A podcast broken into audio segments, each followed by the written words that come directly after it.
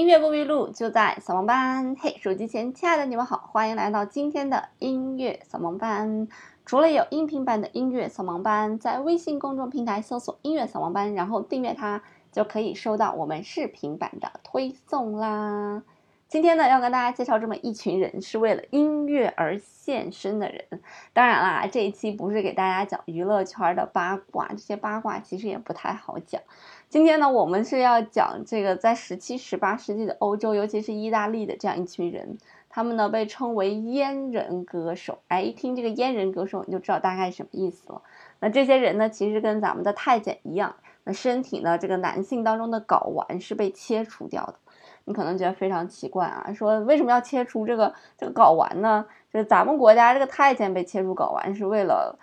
这个让皇家的血统保持纯正啊。那他们被切除睾丸是为什么呢？他们被切除睾丸呢，其实是为了他们的这个唱歌时候的声音呀，既有女性的那种高音嘹亮的感觉，那又具备男性的那种非常有力量的感觉哈。啊，所以呢，就曾经有这个伏尔泰评价这些阉人歌手说，尽管是很残忍的，但是他们的声音真是太美了，比女人呢更胜一筹。如此想来，也有一点点残忍哈。但其实呢，这个阉人歌手呢和当时的这个宗教背景是分不开的，因为在当时十六世纪嘛，这个女性是不允许参加这种宗教活动的，尤其是这种唱诗班，女性是绝对不允许参加的。所以大家可以看见那种唱诗班。一般来讲，都找一些小男孩来给大家唱诗嘛，因为男孩的声音是又清亮又清澈，然后还能唱得很高，所以很少见到女孩出现在这个唱诗班里面。但是由于呢，男孩长到这个青春期的时候发育，声带要变化嘛，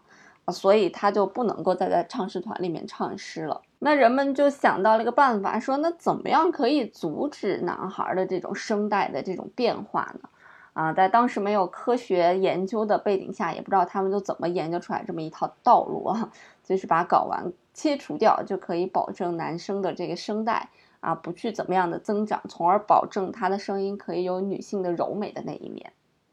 那后来呢，经过这个科学的研究呢，就发现这个啊孩子啊他在六岁之后的声带增长是非常非常快的，那大概会长到八到十二毫米之间。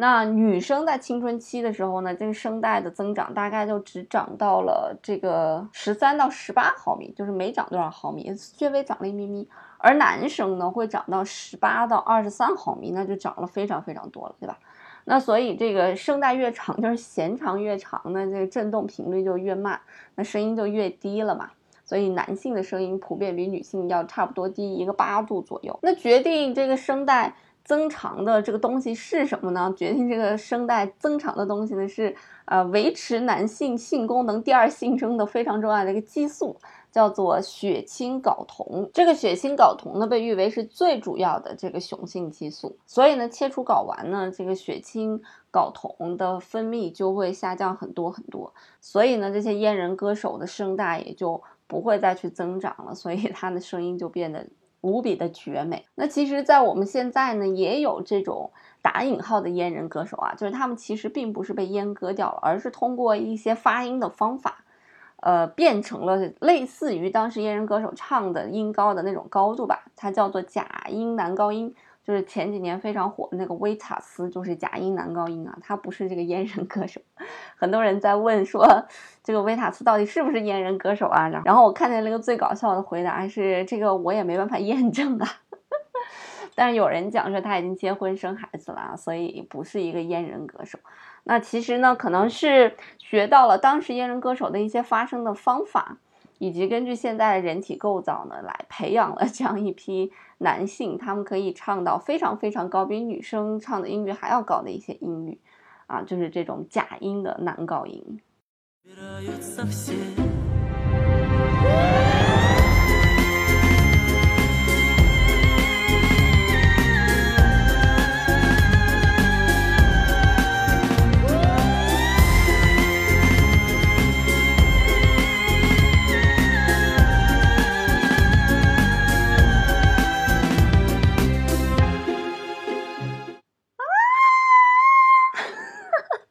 给大家证明一下有多高，我也是拼了。所以你看，我基本上都很困难，很困难才能唱上去。可是我是一个女生啊，人家是一个男生啊，所以足见这个还是有一些些困难的哈。哎，这时候你就要说了，说哎，那这些阉人歌手，他们做了阉人歌手之后，就真的能够飞黄腾达吗？啊，那据说每年这个当时在意大利啊，就是在意大利兴起的，每年大概有四千名男孩，然后要被割掉搞完，然后去做阉人歌手。可真正红起来的倒也没有那么多，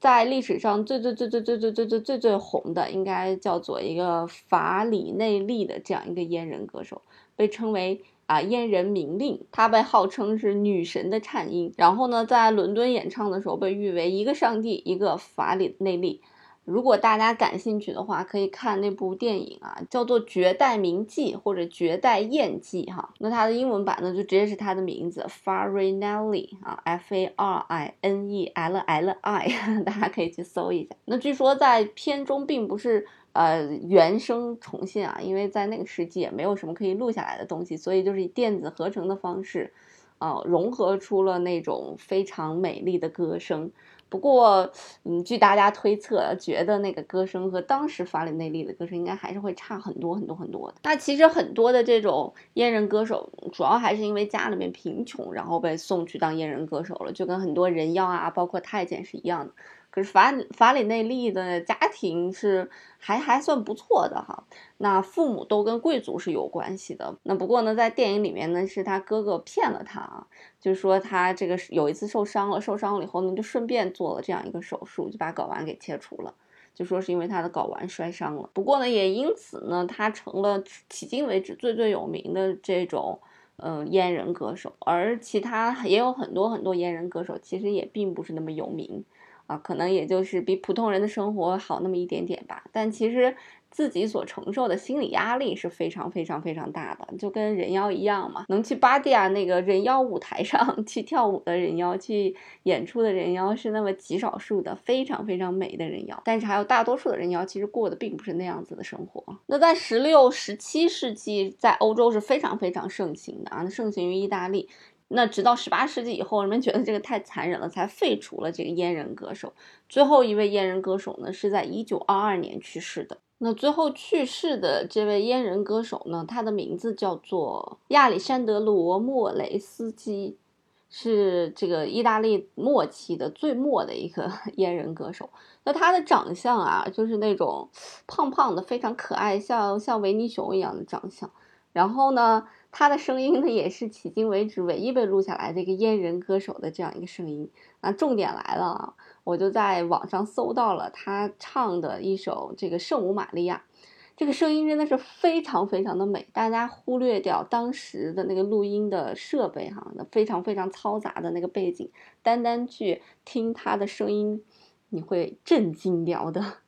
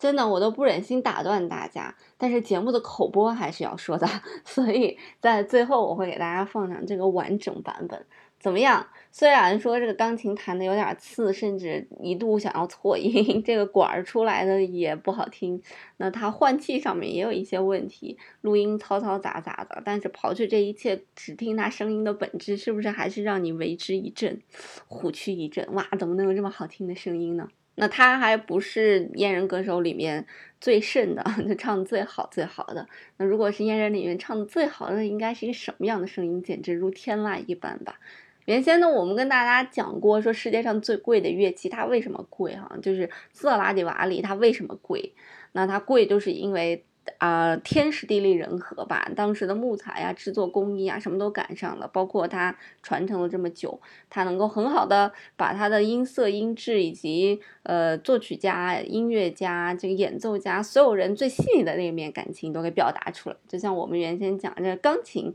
啊，它怎么样去评判它的好坏，就是因为它可以表达出来最细腻的那种感情。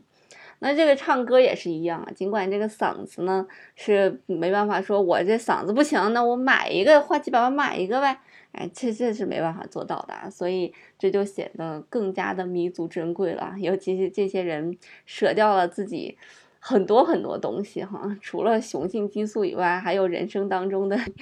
一万的快感，然后呃为艺术做了这么大的贡献，而且做这个手术的时候也其实也非常非常的残忍。我没有找到说这个阉人歌手他手术是怎么做的哈，但是我找到了一些资料，是说咱们国家的这个太监的手术是怎么做的。那这个太监做手术的时候有这样两种办法，一种就是你已经这个长大了，你长大的时候怎么样去做这个手术呢？先要把你关在一个密不透风的房间里面，先关个三天到五天，啊，其实就是为了这个消毒吧，因为当时没有消毒的设备嘛。